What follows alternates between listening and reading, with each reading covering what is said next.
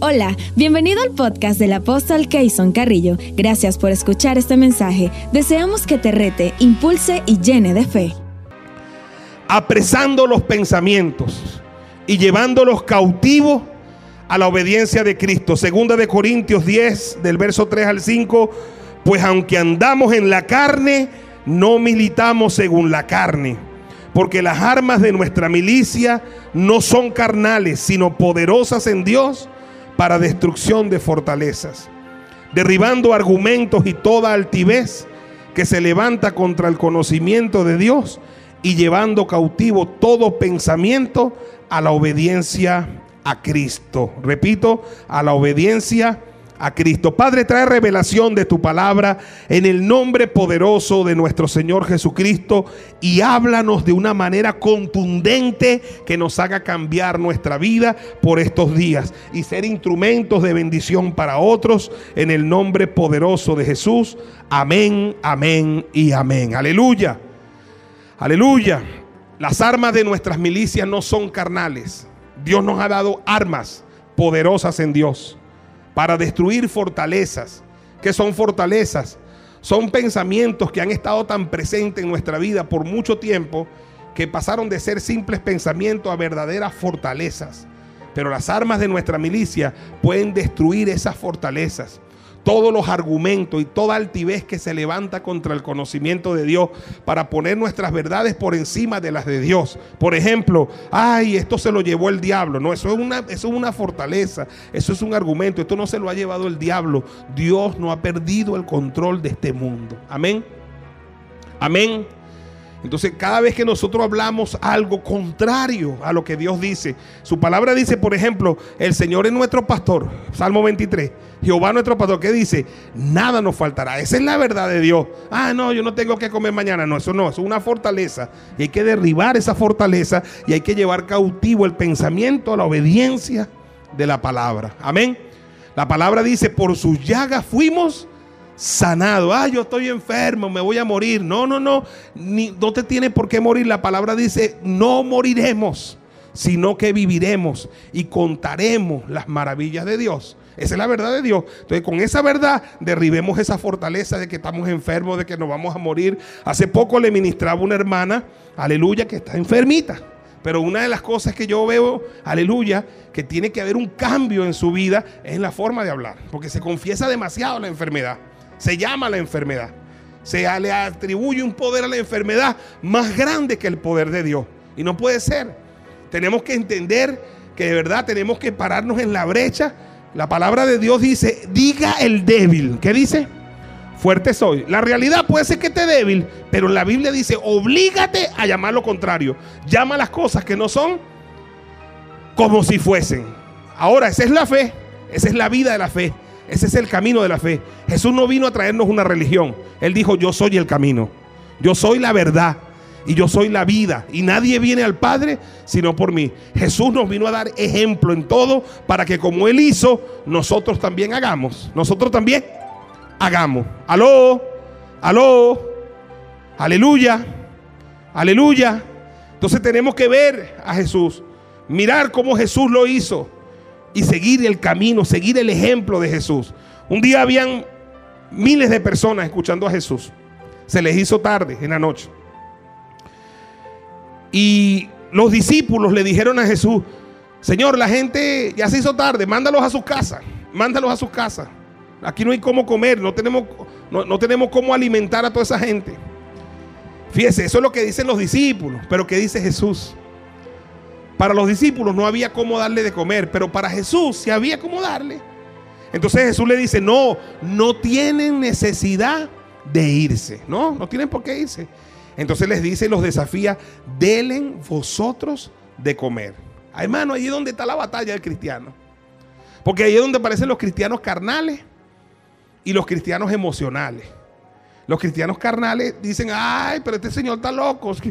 Y nos va, a pedir con esta rolo de crisis que hay, guarabacié. ¿Y dónde le vamos a dar si nosotros mismos no tenemos? Es el carnal. Que en vez de, de hablar fe y ejercer su fe, empieza a hablar mal hasta del Señor.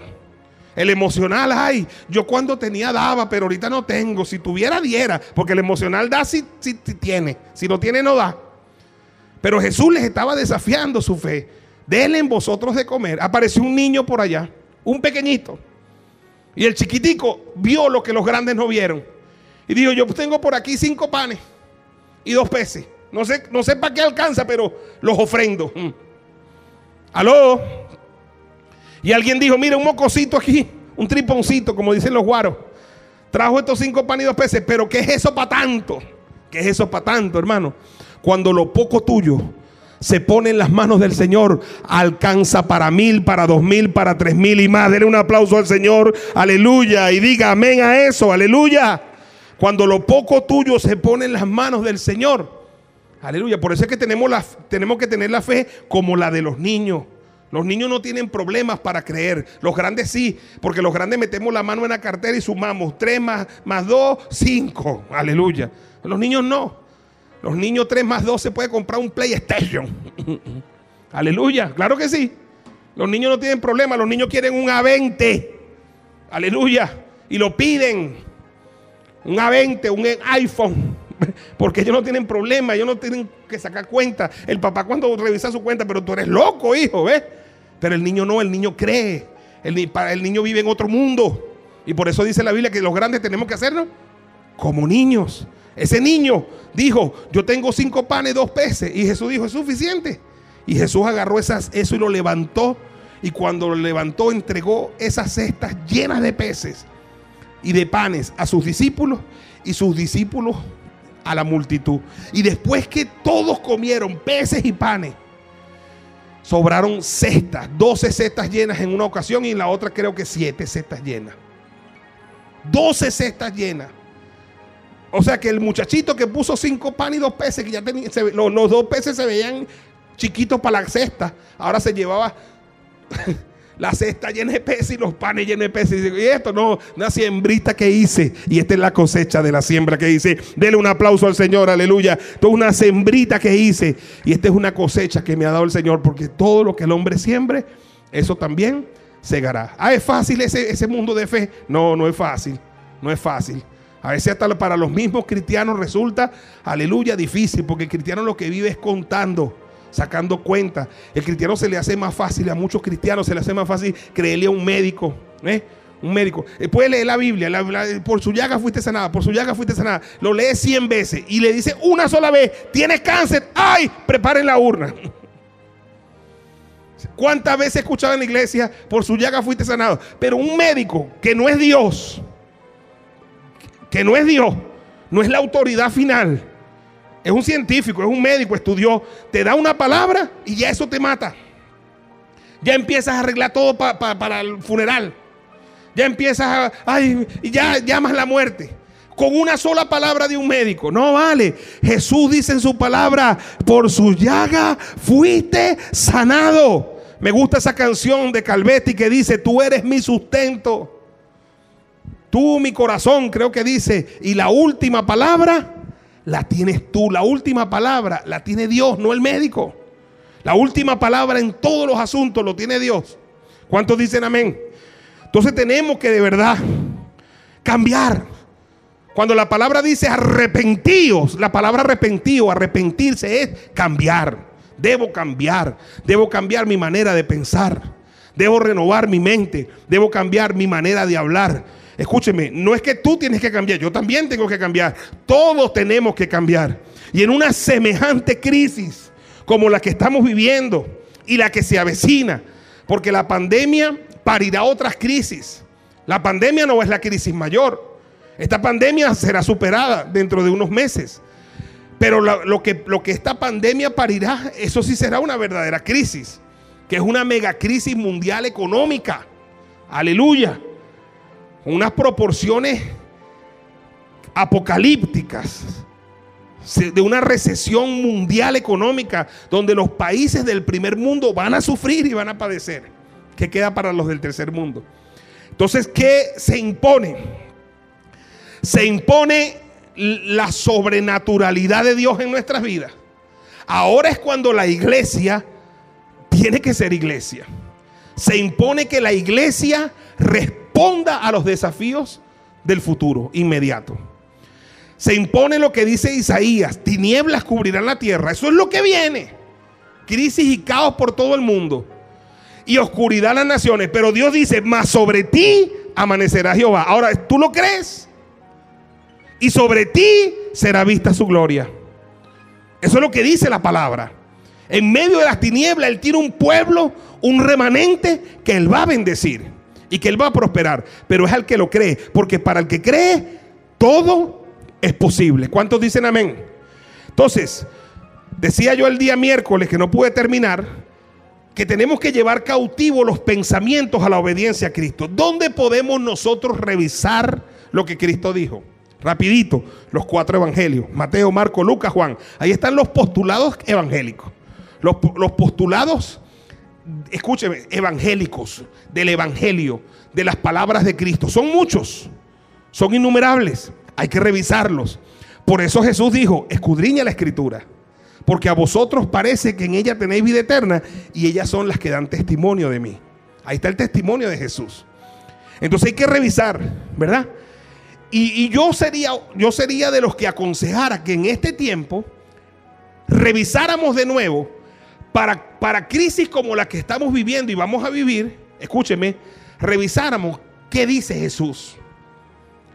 ¿Qué dice Jesús? Entonces, una vez que yo diga, ah, esto es lo que dice Jesús para esto, entonces obligar a mi pensamiento a obedecer eso. No me importa lo que diga la noticia, no me importa cuánto, cuánto esté el dólar, no me importa cuánto cuesta el barril, de petróleo, no me importa quién gobierna en este país, en el otro, me importa lo que dice Cristo y obligo a mi pensamiento a pensar lo que dice Cristo y a obedecerlo y sé que Dios me bendecirá. Di amén y dale un aplauso al Señor. Aleluya.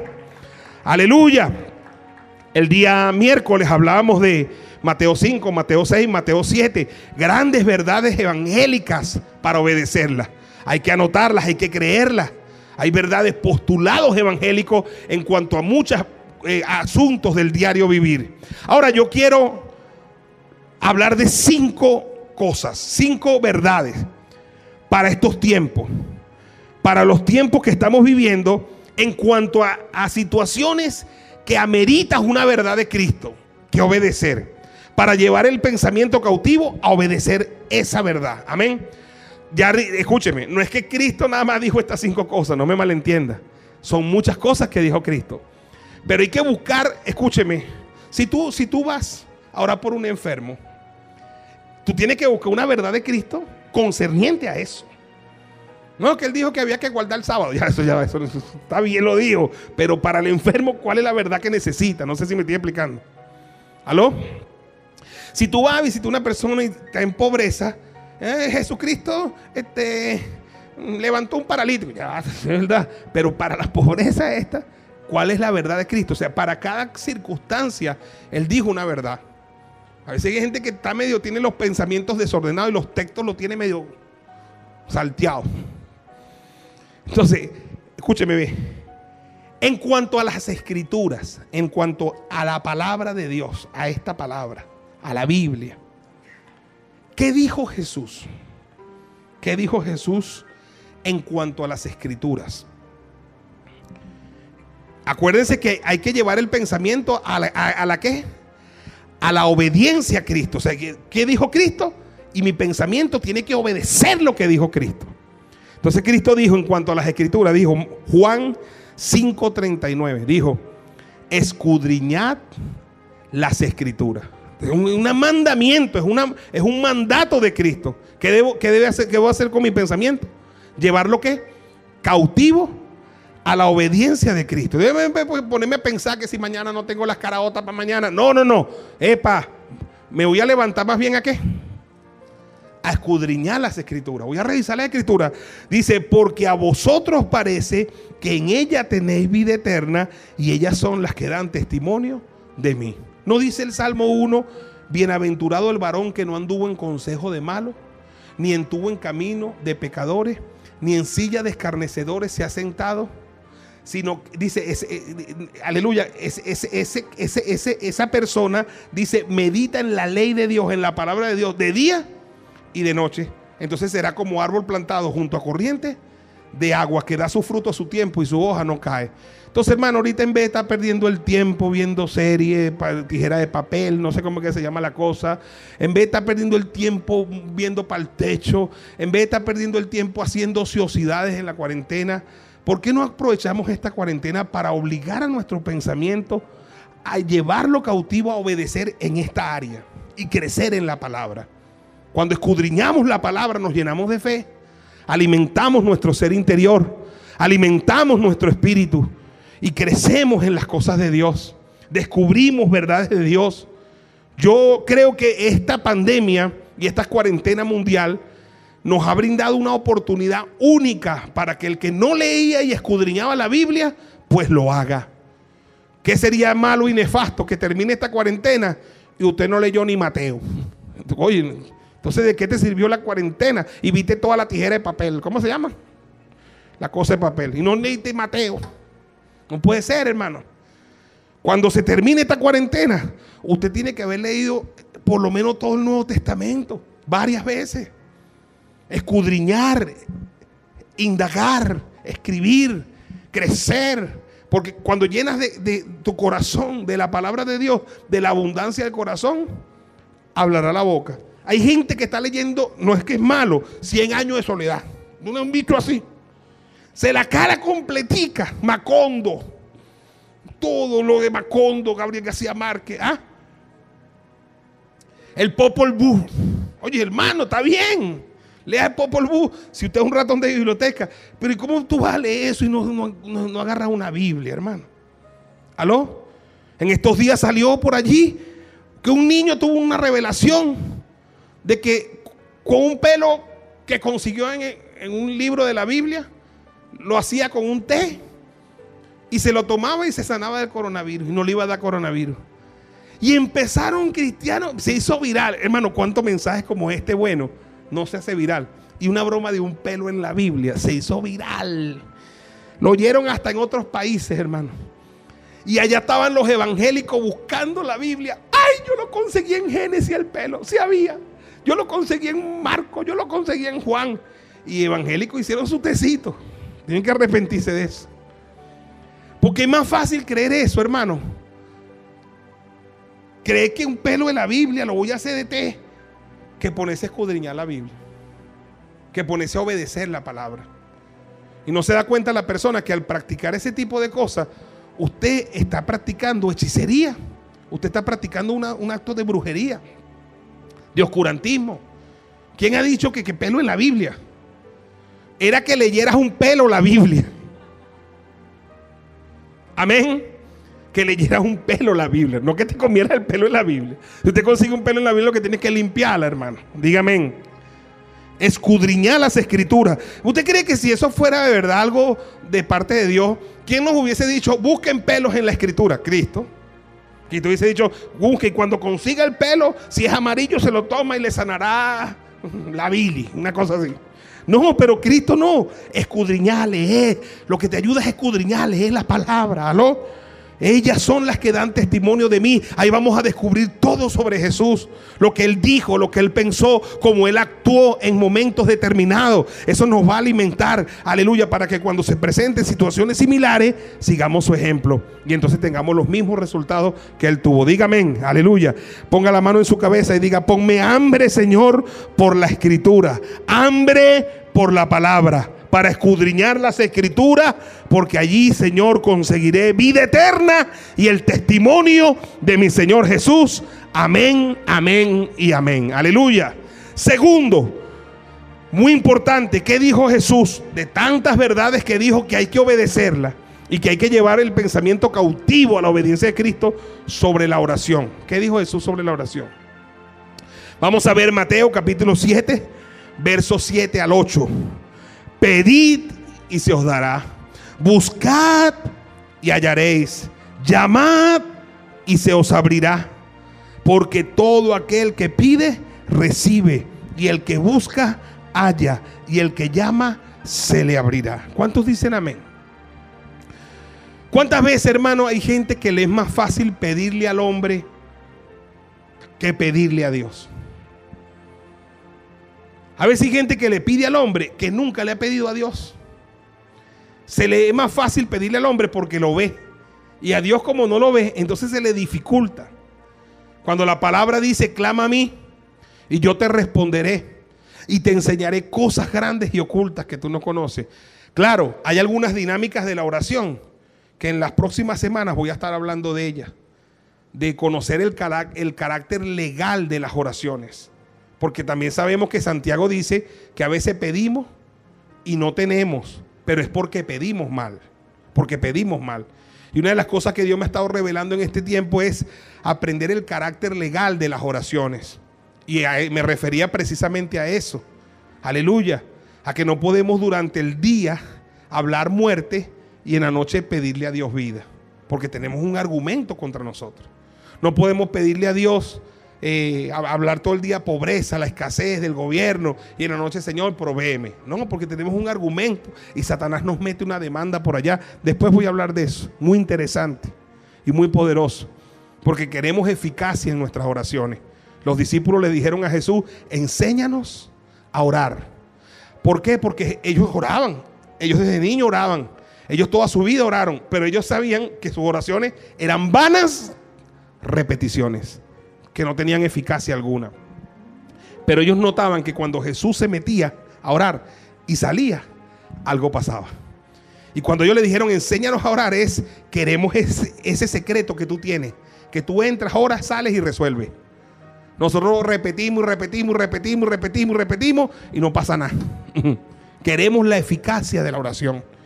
Y hay toda una dinámica para que no nos pase lo que dice Santiago, pide y no tiene porque pide mal. Pero el Señor dice, Pedid y se os dará. Buscad y hallaréis. Este es un tiempo para orar. Este es un tiempo para deleitarse en Jehová, en el Señor. Y Él nos concederá las peticiones de nuestro corazón. Fíjese, Jesús dijo cosas acerca de la escritura y dijo cosas acerca de la oración. Que dice Efesios, llevando cautivo nuestro pensamiento, ¿qué? A la obediencia a Cristo. ¿Qué dijo Cristo con, respecto a la escritura? Lo obedezco, lo practico. ¿Qué dijo Cristo con respecto a la oración? Lo obedezco, lo practico. Dígame. Número tres. ¿Qué dijo Jesús en este tiempo, hermano, tan tremendo? Esto sí nos serviría obedecerlo, llevar el, el pensamiento cautivo a la obediencia a Cristo en cuanto al afán y a la ansiedad. ¿Habló algo Jesús, nuestro Señor, acerca del afán y la ansiedad, el estrés que tenemos, el afán, la ansiedad, las preocupaciones por qué vamos a comer mañana, qué vamos a vestir mañana, qué va a pasar en este mundo. Aleluya. Jesús sí dijo algo sobre eso. Mateo capítulo 6, verso 25, 34. Y tenemos que llevar cautivo el pensamiento a la obediencia de esto. Dice, Verso 25, por tanto os digo, no os afanéis, no os afanéis por vuestra vida. ¿Qué habéis de comer? ¿O qué habéis de beber? Ni por vuestro cuerpo, ¿qué habéis de vestir? ¿No es la vida más que el alimento y el cuerpo más que el vestido? Mira las aves del cielo que no siembran ni ciegan, ni recogen en granero, y vuestro Padre Celestial las alimenta. ¿No valéis vosotros mucho más que ellas? ¿Y quién de vosotros podrá, por mucho que se afane, añadir a su estatura un codo? Y por el vestido, ¿por qué os afanáis? Considerad los lirios del campo, cómo crecen no trabajan ni hilan, pero os digo que ni aun Salomón con toda su gloria se vistió así como uno de ellos. Y si la hierba del campo que hoy es y mañana se echa en el horno, Dios la viste así, ¿no hará mucho más con vosotros, hombres de poca fe? No os afanéis pues diciendo, ¿qué comeremos? ¿O qué beberemos? ¿O qué vestiremos? Porque los gentiles buscan todas estas cosas. Pero vuestro Padre Celestial sabe que tenéis necesidad de todas estas cosas. Mas buscad primeramente el reino de Dios y su justicia y todas estas cosas os serán añadidas. Así que no os afanéis por el día de mañana, porque el día de mañana traerá su propio afán. Bástale a cada día su propio mal. El Señor estaba enseñándonos a vivir un día a la vez, a preocuparnos solo por el día que estamos viviendo y a, y a, asumir los desafíos de ese día. Lo que pasó ya pasó y el futuro escapa de nuestro control. Hay gente que se acuesta hoy, aleluya, y mañana no se levanta, parte para el cielo. ¿Cuántas personas se acuestan a dormir y ya mañana no existen en este plano terrenal? Porque en la noche salieron del cuerpo y se fueron para la eternidad. Entonces, ¿de qué le valió a esa persona la preocupación por el día de mañana si no iba a estar en la tierra el día de mañana? Aló. La mayoría de las preocupaciones del ser humano están en cosas que no existen. Están en el futuro, cosas que escapan de su control. O están en el pasado, cosas que ya pasaron y sobre la cual no podemos hacer nada. Entonces necesitamos entender eso, todos necesitamos entenderlo, porque el venezolano hoy está viviendo esa batalla, la batalla del afán y la ansiedad por las tantas carencias que tenemos ya durante tantos años, ¿verdad? Y además la pandemia y la paralización en cuanto al trabajo, no hemos podido trabajar. Pero yo le pido que reflexione una cosa, ya han más de 40 días que no podemos trabajar. Reflexione por un momento sinceramente, ¿le ha dado de comer Dios estos 40 días o no le ha dado? Tiene que ser sincero. Ah, que a lo mejor no has comido lujo, sí. Pero te ha dado Dios de comer. Es más, algunos van a salir de esta pandemia gordos. Algunos, no todos. Van a salir con 10 kilos de más. Y eso no la pandemia. No fue la pandemia. Fue la hartazón. sea sincero, seamos honestos. Seamos honestos. No estoy diciendo lujo, no estoy diciendo eh, excentricidades, que eso a veces se ve por allí en algunos casos. Vinos excéntricos, cosas. Pero bueno, eso son algunos casos. Pero no, hermano, mal que bien, a todos Dios nos ha dado de comer. Todo. De cualquier lado viene la provisión. Aquí todos los días en nuestra iglesia, cientos de personas de extrema vulnerabilidad son alimentados. A veces se pone la cosa de la fe dura por la provisión, si hay no habrá. Pero siempre yo veo la mano de Dios que Él provee, que Él hace un milagro, que alguien viene y dona algo, que alguien viene y deposita algo y se hacen las compras. Y yo digo, Señor, gracias. Pero el Señor me enseña y me trata de ministrar a mí que no me esté preocupando por lo menos por la semana que viene. Sino que me preocupe hoy, aleluya, si hoy es jueves, por el jueves, si es por el viernes, por el viernes. Entonces he aprendido a trabajar así.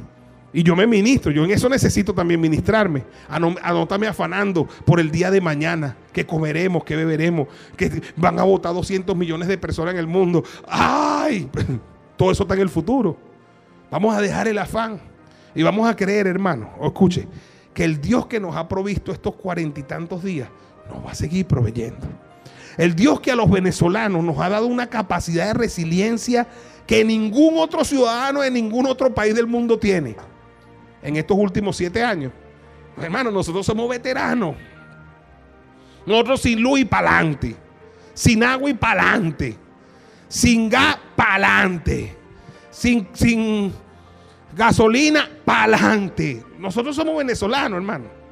Venezolano es de la estirpe de Simón Bolívar, que cruzó los Andes ¿ah? a caballo con un ejército de descamisados y gente descalza. Yo estuve por allá, por aquellos lados una vez. Y me estaba muriendo con la nivecita que estaba cayendo por allá por Mérida. Y me estaba muriendo. Y yo, lo que pensaba era en Bolívar. que de paso llegó un poco de gente de aquí del llano. Tipo que están acostumbrados al calor. Y yo me imaginaba, ¿cómo harían esos llaneros cuando pasaron? Hermano, es venezolano.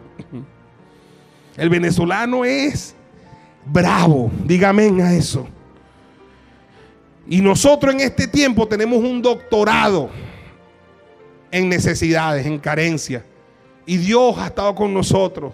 Y Dios nos ha provisto. Y Dios nos ha ayudado. Fíjese, ve, hay venezolanos, bastantes venezolanos que se fueron y ya vienen de camino. Ya vienen de regreso. Vemos las imágenes impresionantes. Impresionantes. Impresionante porque se fueron por asuntos económicos, se fueron por la carencia, por el temor, por la incertidumbre, por lo que supuestamente aquí no se podía hacer, que allá sí se podía hacer. No lo hicieron tampoco, vino la pandemia, se les agravó la cosa, los echaron de todas partes, ahora vienen de camino y vienen muchos a pie. Hay de gente que viene a pie de Perú. Hay gente que viene a pie de Ecuador y vienen. Y se fueron muchos a pie y vienen a pie y van a llegar. Y cuando lleguen, aquí no van a conseguir. Aleluya. Y le vamos a decir, ¡eh! No nos morimos, estamos aquí. ¿Ve? ¿Ve? Y van a salir para adelante aquí en Venezuela. Y yo soy de los que creo que todo buen venezolano que se fue va a regresar a su país, aleluya, para reconstruir junto esta nación. Díganme y denle un aplauso al Señor, aleluya. Aleluya, aleluya, aleluya, aleluya. Entonces no te afanes. El día de mañana traerá su propio afán. Cuando llegue mañana nos preocupamos mañana. Cuando llegue pasado mañana nos preocupamos pasado mañana. Hay una canción que dice un día a la vez. Mi Cristo, mañana no sé si vendrá. Ayúdame hoy a poder vivir un día a la, vez. Entonces la palabra dice, las armas de nuestra milicia no son carnales, son poderosas en Dios para destruir fortaleza. Esa, el afán es una fortaleza la ansiedad. Destruyámoslo. Y si tenemos para comer la comida de hoy, agradezcamos al Señor. Quizás no tenemos para mañana, pero mañana no sabemos si vamos a estar vivos. Entonces, agradezcamos que con toda seguridad en el agradecimiento, el Dios que te dio hoy te dará mañana. Dígame y denle un aplauso al Señor, aleluya. Dígame, aleluya. Y denle un aplauso al Señor. Número cuatro, en cuanto a las palabras. Aquí es donde está. Miren que los pensamientos, la oración, la lectura de la palabra, el afán y la ansiedad y las palabras. Las palabras son tremendas, hermano. Tenemos que aprender a hablar de manera positiva y propositiva. Mateo capítulo 12, versos 35 y 37. El hombre bueno, del buen tesoro del corazón, saca cosas buenas, buenas cosas. Y el hombre malo del mal tesoro saca malas cosas. Mas yo os digo, dice Jesús, de toda palabra ociosa que hablen los hombres, de ella darán cuenta en el día del juicio. Porque por tus palabras serás justificado y por tus palabras serás condenado. Las palabras, hermano. Escúchame, no serás justificado por tus oraciones, sino por tus palabras. Cuando tus oraciones y tus palabras tengan coherencia, Dios te va a responder. Porque ¿qué pasa? Oramos una cosa, pero hablamos otra. Y resulta que el juicio se hace no por lo que oramos, sino por lo que hablamos. Yo no sé si me expliqué, hermano, porque aquí es donde viene la próxima serie. Aquí es donde está el carácter de la legalidad de la oración. Jesús cuando habló a los hombres de la necesidad de orar siempre y no desmayar, la figura que usó fue la de un juez. Injusto, por cierto. Un hombre malo. Y la viuda en necesidad clamó a ese juez. Oiga, repito, cuando Jesús habló de la necesidad de orar siempre y no desmayar, no es por casualidad, porque Jesús pudo usar cualquier otra figura, pero la figura que usa, que contesta la petición, es un juez. Que él dijo, juez injusto. Y la viuda en necesidad clamó al juez injusto. Y Jesús dijo que la viuda venía una y otra vez y molestaba al juez. Y un día el juez dijo, oye, esta viuda me tiene, me tiene cansado y le voy a hacer lo que necesita. Plan, y le, hizo misericordia. Dice, no sea que me agote la paciencia. Era un malo, era perverso. Y Jesús, eh, Jesús, Jesús dijo, oí lo que dijo el juez. injusto. Tremendo que Jesús nos mande a poner atención en lo que dijo el juez injusto. ¿Y qué fue lo que dijo el, juez injusto? No sea que esta mujer viniendo de continuo me agote la paciencia. Una mujer que no desmaya, lo que ora y lo que pide es constante, perseverante, persistente. Entonces escúcheme, ve. Cuando nosotros oramos, cuando nosotros oramos, tenemos que entender que quien nos va a contestar la oración es un juez. En este caso no es un juez injusto, es el juez de la tierra, el juez justo. Dios es el juez. Si Él es el juez, yo soy el que solicito justicia, tengo un abogado defensor, Jesús. Yo tengo un abogado que me defiende. No sabemos ese corito, ¿verdad? Él nunca está ocupado, siempre me atiende. Él nunca pierde un caso, todos los gana. Si a alguno le interesa saber su nombre, Jesús se llama. Juez, le, le voy a la demanda al juez. te vengo a pedir que me des comida, que me ayude, hame justicia. El abogado me defiende, pero en todo juicio hay un fiscal, hay un acusador. Y usted sabe que la Biblia le asigna a Satanás ese papel, el acusador de los hermanos. Y ese Satanás, Satanás nos acusa. ¿Y qué es lo que Satanás presenta en la legalidad de la oración? Argumentos. Él no presenta la necesidad. Yo estoy clamando necesidad. Dame mi necesidad. El, abogado dice, dale su necesidad. Yo morí en la cruz para que se la dé. Pero el fiscal dice, no, yo tengo aquí argumentos contra él. ¿Y cuáles argumentos legales tú tienes? Sus palabras. Y dice, por sus palabras será justificado o por su palabra será condenado. Y en la legalidad, el juez no me puede complacer. Pido y no tengo, porque pido mal. Porque abro una cosa y pido otra. Yo no sé si me expliqué, pero después voy a desarrollar este tema, hermano, porque Dios me está revelando cosas tremendas. Queremos de verdad que Dios responda cosas. Hablemos provisión, hablemos fe, hablemos, aleluya, salud y clamemos salud. Aleluya. Y que cuando Satanás va a presentar argumentos, no tenga argumentos contra nosotros. Ese fue el problema de Job. El problema de Job era que era varón perfecto, temeroso de Dios, apartado del mal. Dios lo había acercado, había bendecido la obra de sus manos y había multiplicado sus bienes. Pero la palabra dice, escúcheme, que Satanás presentó querella contra Job. Presentó un asunto legal porque presentó argumentos. Más tarde Job que dice, lo que yo temía, ¿qué dijo? Eso me sobrevino. Porque Job sí pedía y Dios le complacía, pero el, diablo tenía el argumento del temor contra el propio Job. Tenga cuidado, tenga mucho cuidado. Tengamos cuidado. Eso le está pasando a muchos cristianos. Somos muy mal hablados. Hablamos una cosa y pedimos otra. Mire, hermano, que lo que vamos a pedir sea lo mismo que hablemos. ¿Qué es lo que hay que cambiar entonces? El modo de hablar. Porque no nos van a jugar por las oraciones que hagamos. Nos van a jugar por las palabras. Porque difícilmente oremos cosas malas, oramos cosas buenas. Bendíceme, ayúdame, prospérame. Pero en el día, entonces lo llevó el diablo. El dólar, mira cómo está. ¿Con qué, para pa, qué alcanza eso? ¿Con que se sienta la cucaracha si no tiene? Y el coloro viejo no aprende a hablar. Así es. Entonces tú una queja todo el día. Después en la noche, bendíceme. No, hermano. Por tus palabras serás juzgado o por tus palabras serás condenado. Yo sé que ya hay muchos que me agarraron la palabra. Eso es lo que viene. Ore por mí para que Dios me revele. Mire lo que dice Jesús sobre las palabras. Mateo 21, 19, 22. Y viendo una higuera cerca del camino, vino a ella y no halló nada en ella, sino hojas solamente. Y dijo, y Jesús dijo, nunca jamás nazca de ti fruto. Y luego se secó la higuera. Volviendo Viendo esto, los discípulos decían maravillados, ¿cómo es que se secó enseguida la higuera? Respondiendo Jesús dijo, de cierto, de cierto os digo, que si tuvieres fe y no dudares, la fe te lleva a clamar, la duda te lleva a hablar lo contrario a lo que estás clamando. La agarraron, la agarraron, la agarraron, en Estados Unidos la agarraron, en República Dominicana la agarraron. Aleluya, en Argentina la agarraron. Aleluya, en Colombia la agarraron, en Perú la agarraron. Y los guaros la agarraron. Aleluya. Los barquisimetanos tienen que ser más pila para agarrar esto. Aleluya. Fe y no dudar. La fe te lleva a clamar.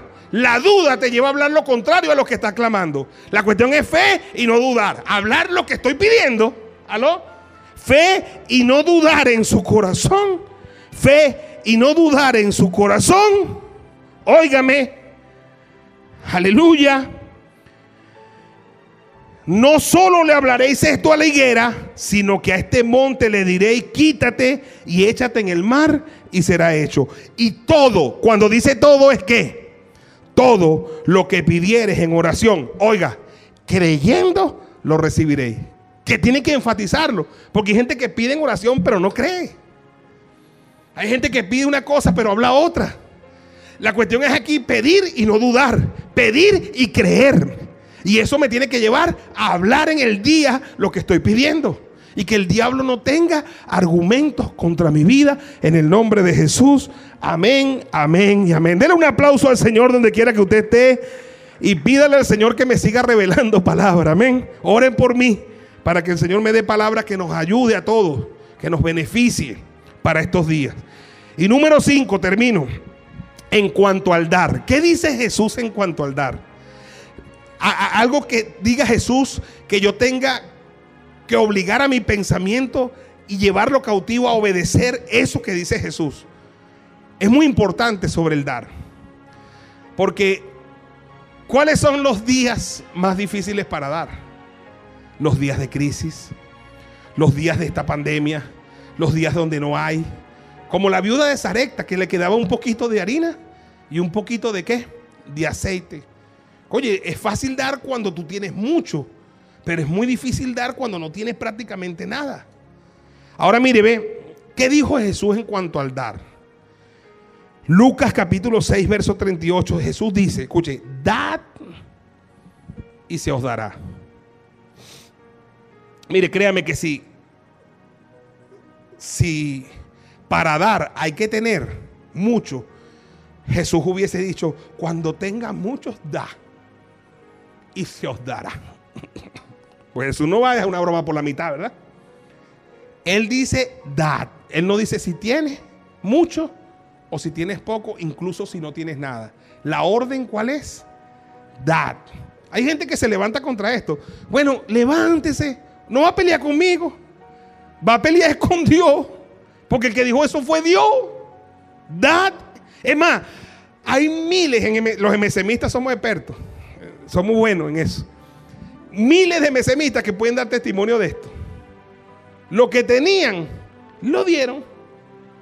Cualquier otro eh, cristiano, ay, pero tú vas a dar eso. Ay, pero el mesemita lo da. Y después vieron la gloria de Dios.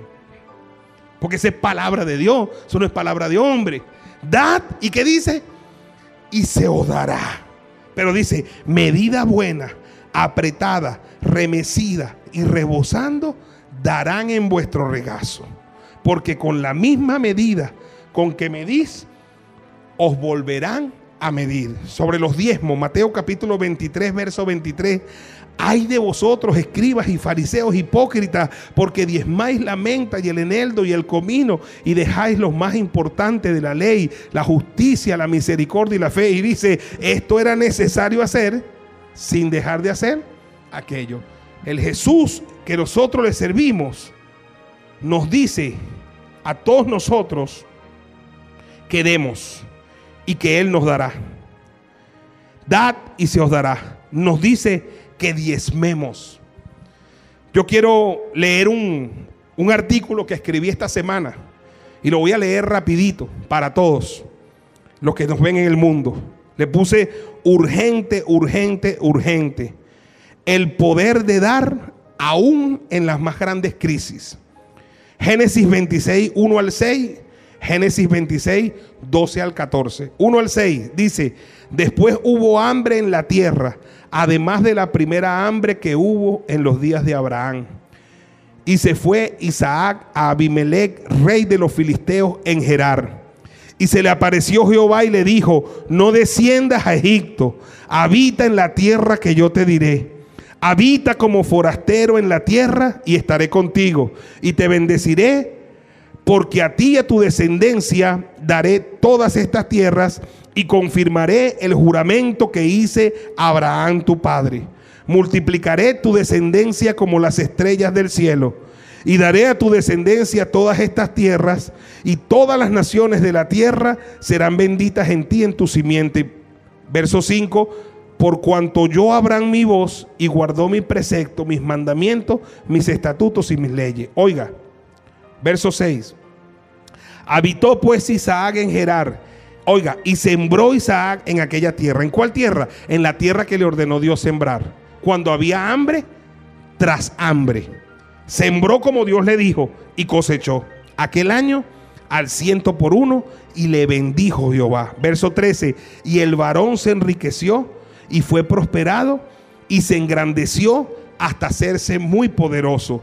Y tuvo hato de ovejas y hato de vacas y mucha labranza y los filisteos le tuvieron envidia. Oiga bien, una de las cosas más duras para miles de ministerios e iglesias en el mundo en estos tiempos, cuando por una pandemia se le impidió a los cristianos congregarse, es la afectación económica de los ministerios y de los presupuestos de las iglesias.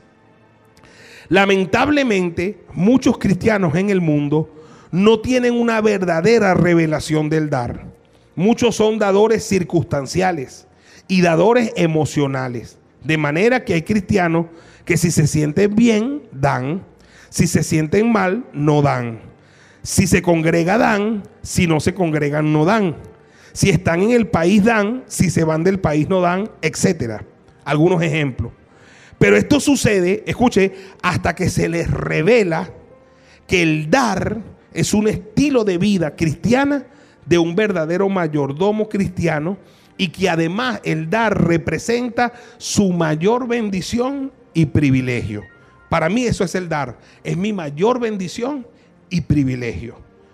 Esa clase de cristianos y fieles mayordomos nunca jamás negociarán el hecho de dar ya que eso representa para ellos un punto muy importante en su relación con Dios y con el prójimo. Y con todo aquello que lo bendice, lo cubre y lo destraba. Atribuye y sabe que sus bendiciones y victorias tiene todo que ver con Dios, con el dar y con la cobertura. Algunos creen que los tiempos de crisis como los que estamos viviendo son una licencia para dejar de dar y bendecir. Pero no. En la palabra de Dios, oiga bien, la mayoría de los héroes y heroínas de la fe dieron más que nunca en tiempos de crisis, hambrunas, sequías y duras pruebas. Y eso quedó como ejemplo para nosotros. Oiga, por ejemplo, el diezmo aparece por primera vez en el libro de Génesis. Y qué curioso que no está circunscrito a un templo, iglesia, pastor o ministerio. No, no y no. Está más bien circunscrito a una revelación directa de Dios, como lo dice Génesis 14, 20. Cuando dice, y bendito sea el Dios altísimo que entregó tus enemigos en tu mano y le dio a Abraham los diezmos de todo. No estaba en una iglesia, no estaba en un templo, no, escuchen, no, sé si me estoy explicando. Aleluya. Dice, un hombre de Dios, Abraham, que entendió que Dios tenía todo que ver con la victoria sobre todos sus enemigos. Abraham sabía que la derrota de todos sus enemigos, quien lo había ayudado en eso, era Dios. Él sabía que todo tenía que ver, Dios tenía todo que ver con la victoria sobre todos sus enemigos. Y se le revelaron los diezmos y sintió una inmensa necesidad de entregar los diezmos de todo. Y por eso, como sentía esa necesidad, Dios les proveyó un, Melquisedec, rey de Salem y sacerdote del Dios Altísimo, que recibiera sus diezmos y, y que le diera pan y vino y que lo bendijera diciendo, para comenzar a través de esa revelación, y práctica un ciclo interminable de siembras y cosechas que lo bendijo a él y a sus futuras generaciones, como lo dice el libro de Hebreo, oiga, 7.9, y por decirlo así, en Abraham pagó los diezmos también Leví, que recibe los diezmos. Ojo, Leví no había ni siquiera nacido, ni él, ni su padre, ni su abuelo, pero los diezmos de su bisabuelo lo cubrieron. Uf, qué poderoso. No sé si me alcanzo a, explicar. Pero cuando yo entrego mis diezmos, aleluya, mis hijos son bendecidos. Mis nietas son bendecidos. Y aún los nietos y nietas no nacidos y bisnietos y tataranietos son bendecidos. Poderoso eso, hermano. Poderoso los que tenemos hijos, los que tenemos nietas, nietos, los que vamos a tener en el futuro. Aleluya. Porque nuestros diezmos, nuestro dar, los cubre. Fíjese, Abraham diezmó y no había nacido Isaac. No había nacido que Jacob. Y mucho menos había nacido Leví, que es hijo de Jacob. No sé si me alcanzo a entender, si, me, hago entender. Pero en Hebreos 7:9 dice que cuando Abraham pagó los diezmos, también cubrió a Leví, tataranieto. Y dice, ve, Génesis capítulo 28, verso 20 al 22. E hizo Jacob voto, la segunda vez que aparece la palabra diezmo en la Biblia, diciendo, si fuere Dios conmigo y me guardara en este viaje que voy, y me diere pan para comer y vestido para vestir, y si volviera en paz a la casa de mi padre, Jehová será mi Dios. Y esta piedra que he puesto por señal será casa de Dios. Y de todo lo que me dieres, dijo Jacob, el diezmo apartaré para ti. No estás en un templo, no estás en una iglesia, estaba en un bosque, en un paraje. No tenía nada. Incluso, qué poderoso, digo, hace un voto, porque en el momento no tenía nada. Pero se compromete con Dios que de todo lo que Dios le diere, el diezmo apartaría para Dios. Todos los que conocen la historia de Jacob saben que a partir de allí Dios fue con él y lo guardó en el viaje que fue y le dio pan y vestido hasta hacerlo muy rico. Y lo más grande fue que le volvió en paz a la casa de su padre, tal como él lo había pedido el día que hizo el voto. Uf, qué poderoso. Los diezmos funcionan. El dar a la manera de Dios funciona.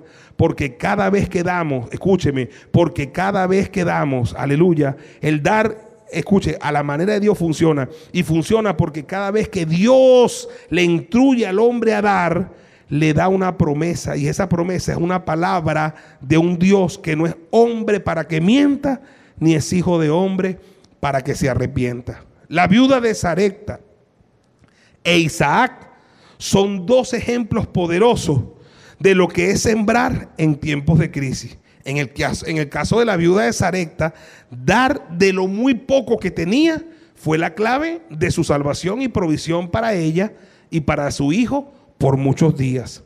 Y en el caso de Isaac, que sembró en una tierra donde había hambre tras otra hambre, obedeciendo al Señor, hizo que cosechara aquel año ciento por uno. Hermano, hermana, Lucas 6:38 otra vez, dad y se os dará.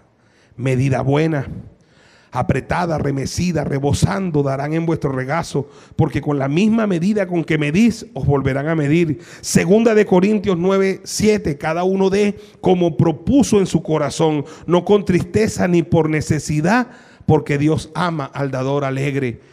Hecho de los Apóstoles 20:35. En todo les he enseñado que trabajando así se debe ayudar a los necesitados y recordar a las palabras del Señor Jesús que dijo, más bienaventurado es dar que recibir, dar que recibir. Como apóstol del reino, les animo y exhorto a que no retraigan su mano de dar y por el contrario, más que nunca den con alegría, ya que será además su garantía de bendición y sostén de parte de Dios aún en los días más oscuros. Den sus diezmos y sus ofrendas al Señor. Den y honren a su padre y a su madre. Den y ayuden a los necesitados y a los pobres y el Señor les abrirá las ventanas de los cielos y derramará bendiciones hasta que sobreabunde y reprenderá al devorador por ustedes. Les irá bien y serán largos sus días sobre la tierra y los días malos los librará el Señor. Y si siembran abundante y generosamente, abundante y generosamente cosecharán. Amén, amén y amén. Con mucho amor y compromiso. Apóstol Keyson Carrillo, Barquisimeto, Venezuela. Yo le voy a pedir a todos que se pongan sobre sus pies y le den gracias al Señor. Aleluya, gracias Señor por la palabra. Realmente queremos, necesitamos más de ti, Señor. Necesitamos más de ti. Aleluya, yo quiero que usted haga un compromiso con el Señor. Diga conmigo, Señor, en este tiempo, Señor, pon hambre en mí por las escrituras, por la palabra. Pon hambre en mí, Señor, por la oración. En el nombre poderoso de Jesús, echo fuera de mí toda preocupación, todo afán y toda ansiedad. Buscaré el reino de Dios y su justicia y todas estas cosas serán añadidas. Ponga las manos en su boca y dile, Señor, pasa un carbón encendido por mi boca y por mi corazón. Y enséñame a hablar como debo hablar. Realmente necesito eso urgente, Señor. Que me ayudes a disciplinar mis pensamientos, a llevar los cautivos a la obediencia de Cristo y que me ayudes a hablar bien, a hablar como debo hablar. Te necesito en eso urgentemente, Padre, en el nombre poderoso de Jesús. Y ahora allí donde usted está, dispóngase para dar al Señor sus diezmos, sus ofrendas, para dar ofrendas para los pobres, para dar una ofrenda a su madre. Y levante sus manos, ahí van a aparecer las cuentas, pero déjeme bendecir su vida y haga una confesión sobre su vida. Diga conmigo, yo soy un dador alegre. Dígalo, yo soy. Eh, mientras están las pantallas allí, espero que ya todos tengan las cuentas anotadas. Está apareciendo la cuenta del Banco Provincial, la cuenta también del Pago Móvil, la cuenta del Banco Mercantil. Haga una confesión. Vamos, diga, yo soy un dador alegre. Vamos, dígalo, en mi casa somos dadores alegres. Dígalo, en mi familia somos dadores alegres. Diga, nosotros somos columna financiera del reino de Dios. Levante su mano y diga, nunca jamás, Señor, dejaré de entregar a ti tus diezmos, mis ofrendas. Nunca jamás dejaré de honrar a mi padre y a mi madre, Señor. Aleluya. Y nunca jamás dejaré de ver, sentir y dar y apoyar a los más vulnerables de esta sociedad. Solo te pido, provéeme, Señor, provéeme. Aleluya, y puedes contar conmigo. aleluya, tu reino puede contar conmigo. Y aleluya, los más necesitados pueden contar conmigo. Y bendiciendo a mi padre y a mi madre, me irá bien. Levante su mano ahí, Padre, gracias. Creo y declaro que pastoreo una de las iglesias más bendecidas y prósperas de Venezuela, aunque estamos en un barrio, Señor. Pero creo que han sido bien enseñados, hemos sido bien enseñados y somos dadores alegres. Por eso te pido que en esta situación que estamos viviendo haya una cobertura especial para todos, una cubierta apostólica, profética, Señor. Declaro el Salmo 91 sobre tu pueblo. Habitan al abrigo del Altísimo y moran bajo la sombra del Omnipotente. Declaro el Salmo 23 sobre sus vidas. El Señor es su pastor y nada le faltará por sus diezmos, por sus ofrendas, por la honra para sus padres y sus madres y por la honra y bendición para los más pobres, Señor, y vulnerables, te pido que los cerques con vallado de ángeles alrededor de ellos. Te pido, Padre, que a la obra de sus manos les des bendición. Y te pido que aumentes aún sus bienes sobre la tierra, Señor, y que le des la unción, la gracia y el favor de Dios para reinventarse en este tiempo y para salir adelante en los próximos meses, en los próximos años, en el nombre poderoso de Jesús. Ahora diga allí fuerte, amén, amén y amén. Y dele un aplauso al Señor. Gracias, Señor. Aleluya por esta santa cena mundial de gloria. Gracias por las oraciones que nos has respondido y contestado. Y gracias por la palabra que cambiará nuestras vidas para siempre. Señor, gracias. Esta semana que sea una semana de gloria, una semana de bendición, una semana del favor de Dios, una semana donde la gracia y la provisión de Dios sea real en tu vida. Declaro que el Señor proveerá todo lo que le falte conforme a sus riquezas en gloria, en el nombre poderoso de Jesús, la bendición del Padre, Hijo y Espíritu Santo sea sobre todos en el nombre poderoso de Jesús. Amén, amén y amén. Los quiero mucho, un abrazo y que Dios me les bendiga a todos. Amén.